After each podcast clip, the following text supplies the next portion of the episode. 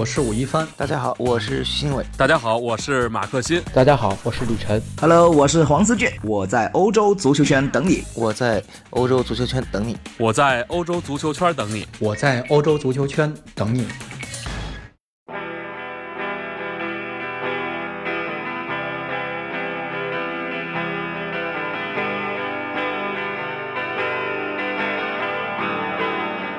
大家好，欢迎收听翻看西甲，我是武一帆。啊，这两天因为啊，在一直在完成额定稿量，我们公司的，所以这个没有录音，工作压力比较大。呃，这个复评比较担心，问我这个是不是不想继续再搞了啊？当然不是啊，就是因为呃，这个比较牵扯时间啊。这个额定稿量，我们今年开始比前两年这个量又翻了一番儿。啊，然后等于是每天都在要求你写一些比较水的东西，因为，呃，对质量的要求是其次了。现在啊，对量的要求现在是首当其冲的，就是，呃，要求把量提上来。等于是体坛现在也在遵遵循这个怎么样，就走流量这么一个。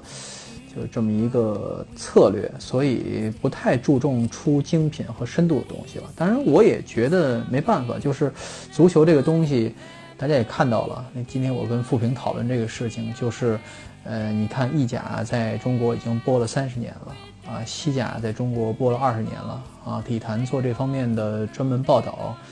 呃，有驻外记者这个形式啊，做一线报道已经有二十多年时间了，但是到现在还有一些东西需要，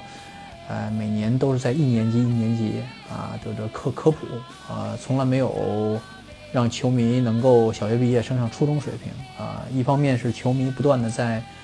呃更新换代啊，这两年三年的球迷还在看西甲，过两年就不看了，所以又得重新开始。呃，所以每一年都是在做一年级的普及，所以我们这个东西做深度是没有任何意义的。我跟你说，做说十几年前的事情，嗯，可能有些听众说我们关注啊啊，对，您是极少数，真的是极少数。就是说，光 光凭您的这个热情和对这个东西的这个兴趣，是养不活这么多媒体的。所以我们也一样，就是我们还是遵从一个。走流量制胜，走八卦制胜，走这花边制胜这么一个套路，呃，虽然我知道这东西最终会把整个这个业界带向一个死亡啊，但是没办法啊，人类就这么发展的，人类是愚昧的嘛啊，我这是我的一点观点啊，就是，嗯，得灌水啊，但是咱们的这个录音呢，还是走精品路线啊，咱们不会在录音里灌水，因为都是自己家的东西啊，自己家的东西，呃，有一些因为最近这个这个。呃，这个年后啊，李晨终于是，呃，这下定决心开了这个晨读这个栏目，他自己的这个栏目不再占用这个，他可能还欢迎他来做这个，呃，翻看西甲，因为我们这个节目是一档就是解读嘛，是一档评说，而他那个晨读是有一些，呃，这个读新闻的味道，所以还是，呃，这个主题题主题还是不太一样吧，啊，还是欢迎他来做客。呃，但是呢，有些东西我就不会给大家再报了，比如说一些新闻方面的啊，大家听晨读就好了啊。我这边还主要说我自己个人观点，呃，还是关于就是有一些业界的东西，从哪儿说起呢？就是呃，从这个吴磊啊，我昨天那天其实说了关于吴磊，就是这场打巴伦西亚这场完了以后，呃，在写东西啊，包括在秦博看彩啊，包括一些地方都已经。说我的意见了，就是吴磊这场比赛虽然表现不是像前两场那么好，但是基本上是都中规中矩。呃，为什么呢？因为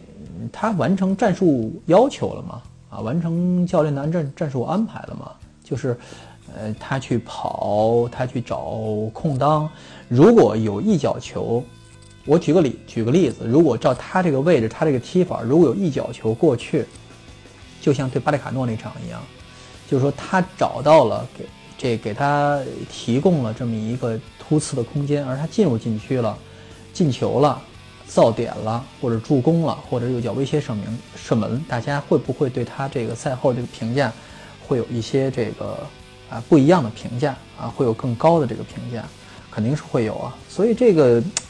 就这个评价，尤其是赛后比赛评分各评分机构评分这个东西，其实是一个。呃，是个特别其实看似客观，其实特别特别主观的东西。他这个看东西特别表面化的啊，他是嗯凭哪个球员进球那就是高分，实际那个球员比如整场踢跟屎一样啊，也不会太这个什么，所以不是很客观。所以在这个在这场比赛之后，就出现了一些就是舆论上的一些不同的声音。有些人觉得，呃，这个有尬吹的这个问题了，就是一些解说员啊，或者说是一些媒体有尬吹的嫌疑了啊。有一些媒体是现在站出来说，呃，这个你看，这个不用不不必尬吹了，吴磊踢的并不好这场比赛，呃，就是怎么怎么不好，怎么怎么不好，怎么怎么不好。延续这篇，他因为在现场嘛，他写了一篇东西，还是非常值得读的。他写了一大段、一大篇的关于吴磊这场比赛的表现，以及横比就是博尔哈伊格莱西亚斯在上赛季萨拉戈萨踢球的时候，哎，有了一些这个就是在场上的表现。但是这个文章其实有不客观的地方。首先，西甲、西乙没法比啊，就是不可同比。呃，其次就是吴磊现在处在的环境是一个比较特殊的。啊，教练想用利用他技术的特殊性，来这个发挥他的这个能量。啊，我就说一句话，就是现在尬吹，当然我是一般不是特别推崇，但是尬吹是有一个有一个现实好处，就是它带流量嘛，就是。呃，吴磊球迷当然都喜欢听吹吴磊，是吧？你要是坐下来像我这样，就是就李中克冷冰冰的把这些东西摆在他面前，他觉得没什么可听的啊，他觉得顶多觉得你说的没错啊，但是不，他不愿意听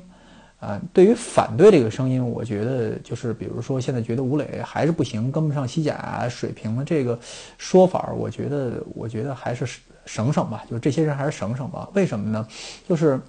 像西班牙人这种比赛啊，这个球队的比赛，我是从可以说从十五年前开始看的，是吧？就是你说每个赛季我能落几场西班牙人的球，就是全场比赛，我可能一个赛季整场那个时候可能看不了那么多，大概能看个五六场、六七场。就是但是新闻啊，它的这个整个集锦啊，我是一场都不落的。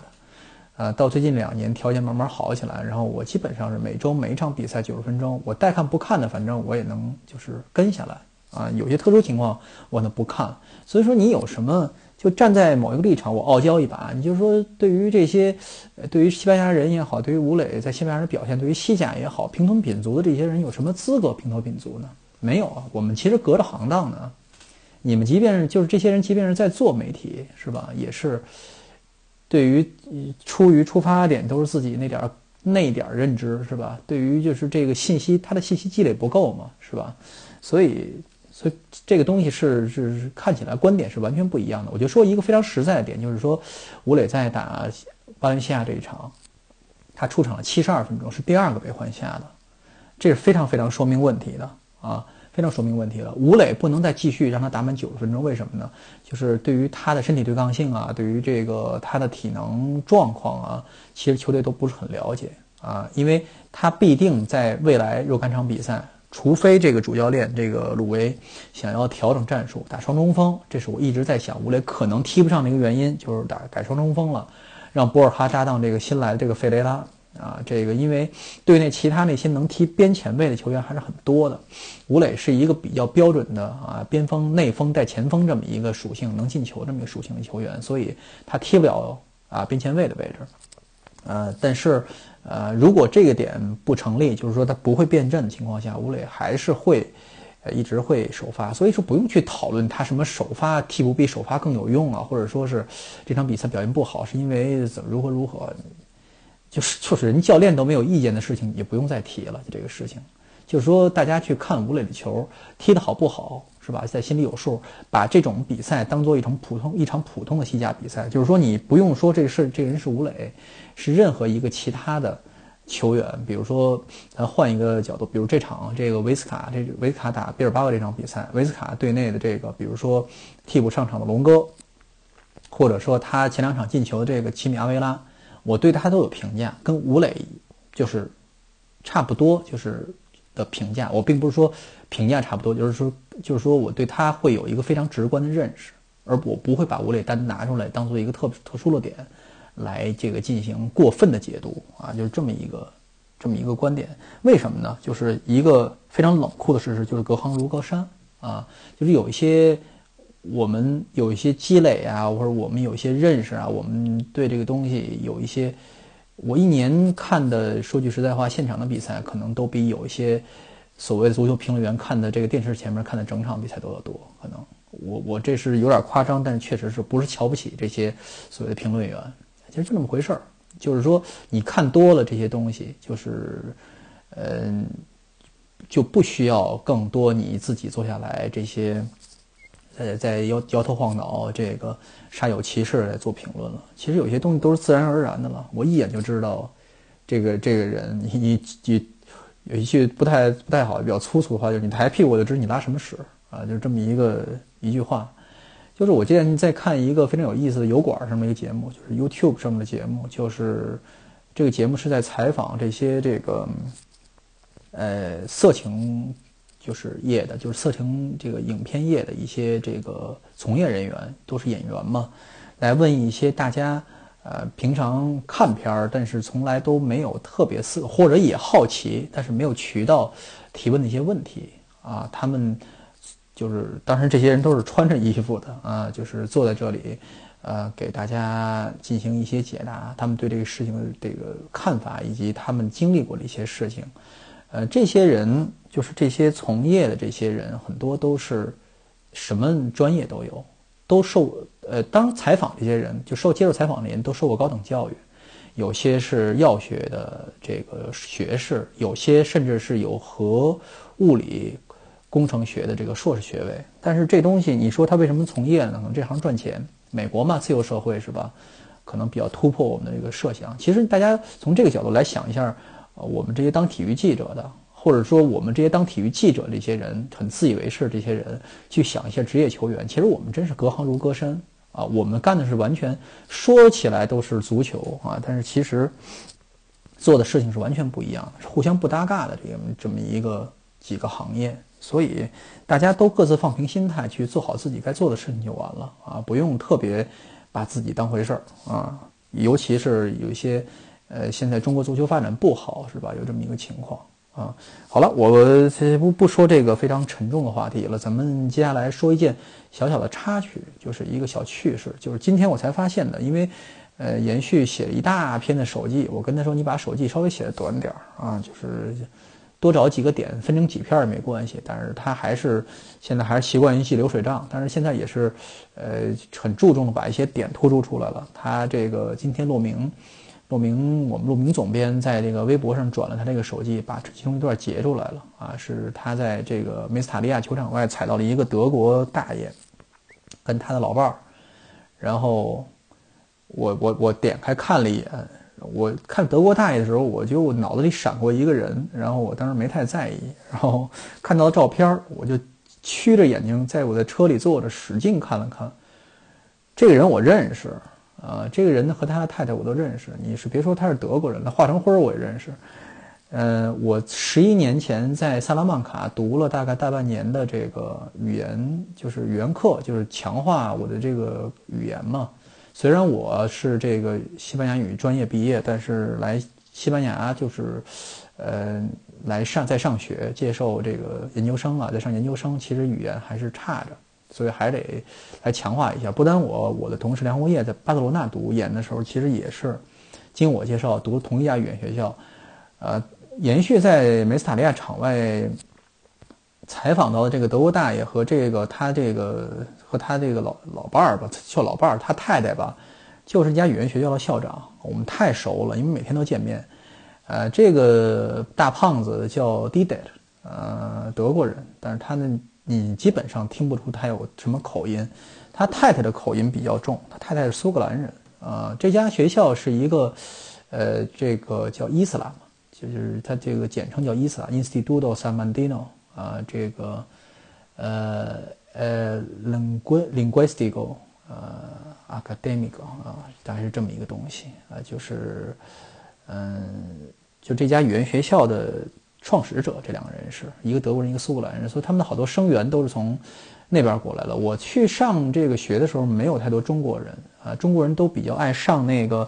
呃，就是课程比较松散，大课，他这因为都是小课，他上的都是比较集中于强化语言。好多中国人、中国学生来都是为了混混学识嘛，啊，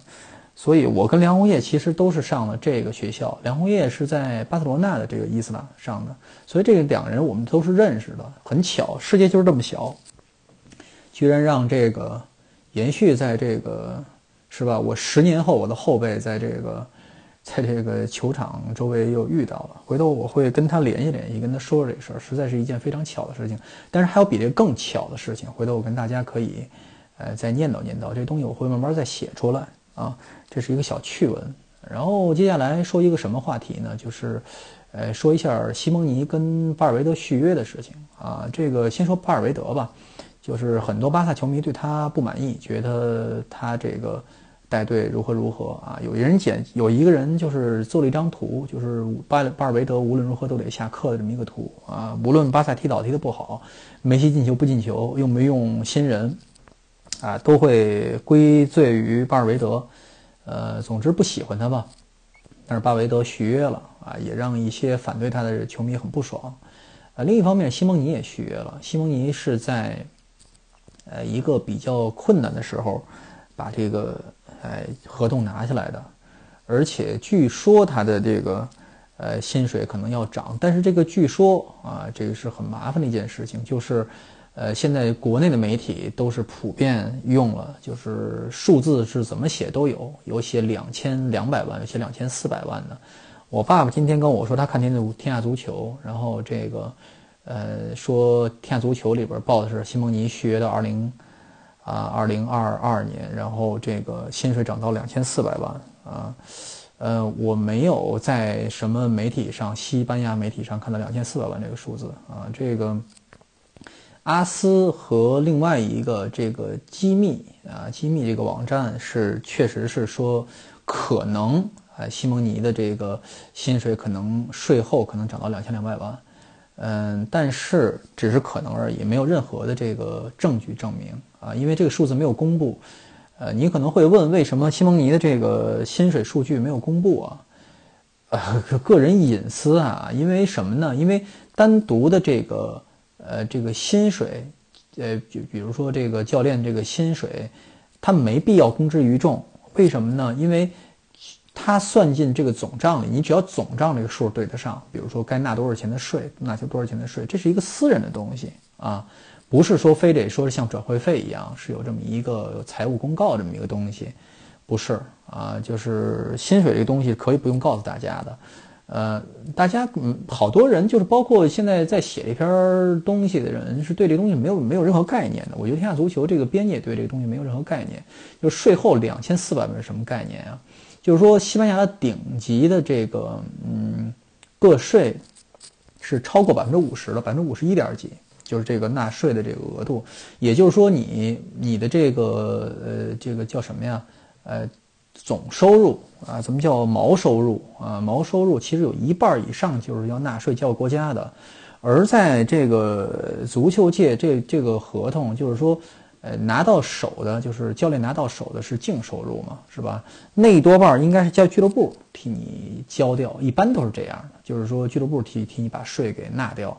你到手是净收入。如果西蒙尼的净收入达到两千四百万的话，那他的那个毛收入就是马竞需要支出部分就接近五千万欧元了啊，这就不是闹着玩的事情了，所以。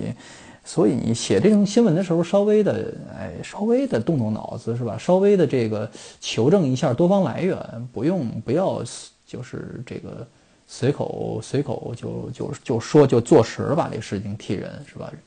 所以这个这也是充分的说明一个问题啊，是什么问题呢？我之前你们都说过了，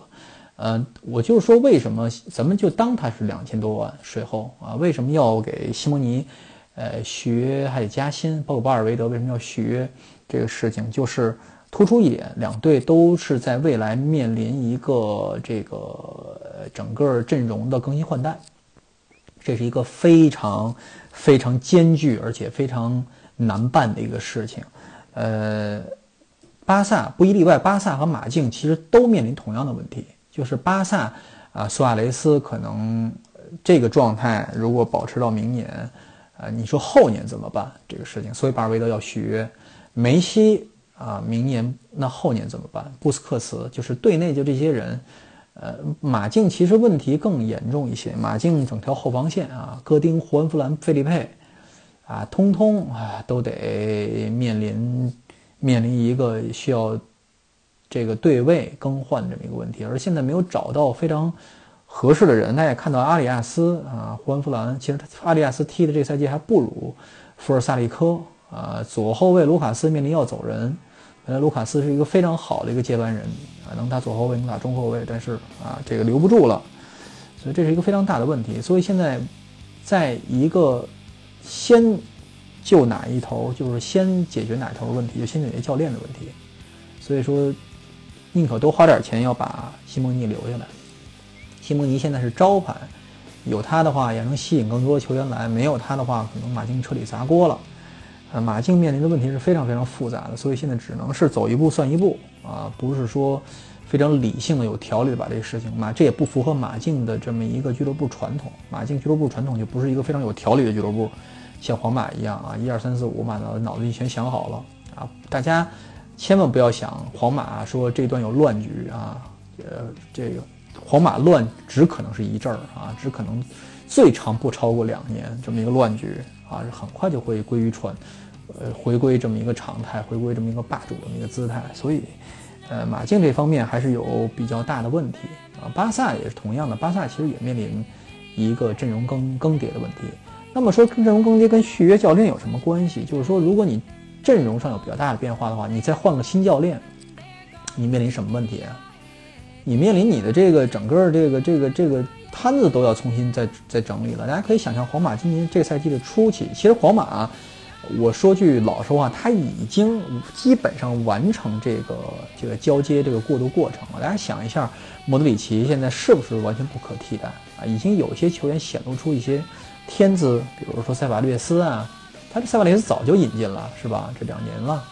啊，包括阿森西奥啊，这都是过去两年间慢慢在积累的一些新人。所以到明年真正等这一批老将可能要退出舞台的时候，这些新人是完全接得上班的。啊，包括说是这些，且别说这些人也真正没花多少钱，真的不像巴萨时候，真的是砸钱在买一些已经成型的球员，像德容啊，是吧？登贝莱啊，库里尼奥啊，皇马是在自己还在就是把这些球员弄过来以后，还在慢慢进行皇马式的改造，就跟当年伊瓜因、加戈、马塞洛是一个套路，所以这是皇马一个比较有心得的地方。所以在这个时候，如果皇马如果续约的话，啊，就是不是续约，就皇马换教练的话，呃，可能面临比较小的震动。但是如果像巴萨和马竞这样，尤其是马竞，如果在夏天面临一个啊，就是阵阵容加上教练整整个技术团队的更迭，那他们就乱套了，真的彻底乱套了。所以，呃，俱乐部还是紧着一个比较优先的方案，就先把一头稳定下来啊，阵容怎么会再好说？因为现在好教练难找嘛，是吧？就说大家现在都对巴尔韦德不满意，找谁呀？那天科贝电台有几个人还正儿八经把这事情搬出来，说有一个人对巴尔韦德不满意，然后另外几个人说，那你说找谁？那人想了想，塞蒂恩吧。说塞蒂恩现在贝蒂斯连连这个这个这个欧联杯现在他是三支队里打四四支队里打的最差的，因为其他都在客场赢球，就他没赢球啊。他现在连联赛连前六都进不去，是吧？你怎么让他他有什么说服力？这是我一直在给大家说的，就是在吹塞利恩，就是他踢巴萨流，在踢巴萨式足球，在踢传控。问题是你这不管用，他那传控不是说是是是，不是说是说真的说是这这这个这解决一切问题，他毛病太多了，漏洞百出啊，是吧？所以你说。